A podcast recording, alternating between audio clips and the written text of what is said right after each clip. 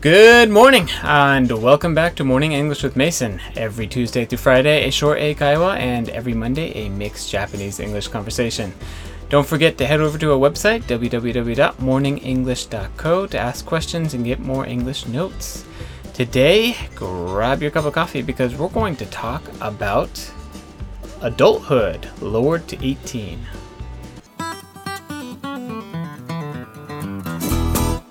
The Japanese government on Wednesday passed an amendment to the Civil Code to lower the age of adulthood from 20 to 18 years old.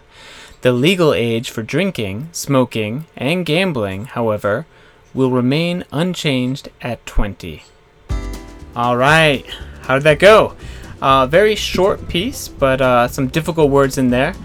Uh, so let's break down the meaning as we always do. Uh, the Japanese government Wednesday passed an amendment. So, what is an amendment? Amendment is when you change something to a contract or change something to uh, some type of law. In this case, they're talking about the civil code, which is probably part of the law that says uh, adulthood is from the age of 20.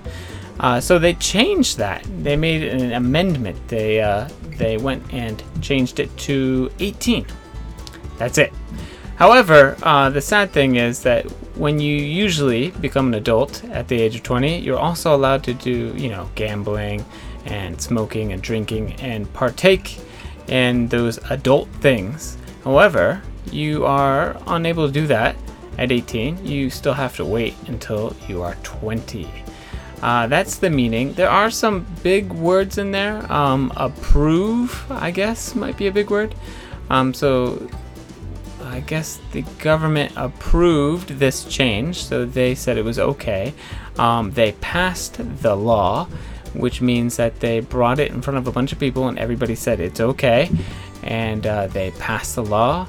Um, amendment we mentioned was a change. Adulthood. What is adulthood? Adulthood is usually when you can do gambling, drinking, and smoking.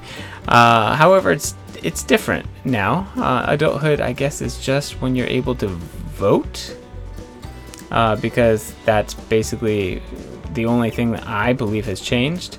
Uh, so I'm curious. Does this affect you at all? Um, do you think it was a good idea, a bad idea, or just a waste of time? Uh, just similarly, in America, uh, we do have different ages for different things. Like driving is 16. Um, when you adulthood is officially 18, but you can't drink until you're 21. So everything's at a different age. Uh, the big day that we all celebrate is 21. That's the day that you can go drink. Uh, your 18th birthday, you can vote, but you also, you know, you also have to pay taxes and you become an adult, so it's not it's not that fun. So I'm curious, does this affect you or do you not care? Was it a complete waste of time? Let me know.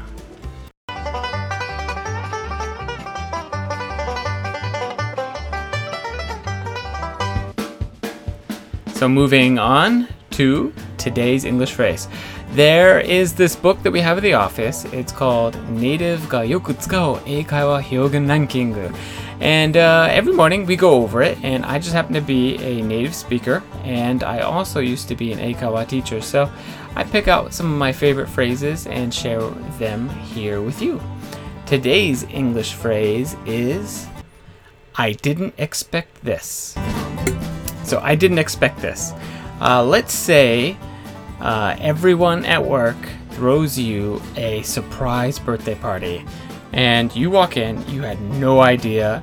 Your desk is wrapped in lots of wrapping paper, there's presents in your drawers, and they completely caught you off guard. You didn't know that they were throwing you a surprise birthday party.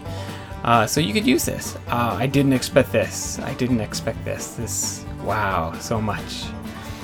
Uh, you can't use it too often because uh, you only get one birthday a year.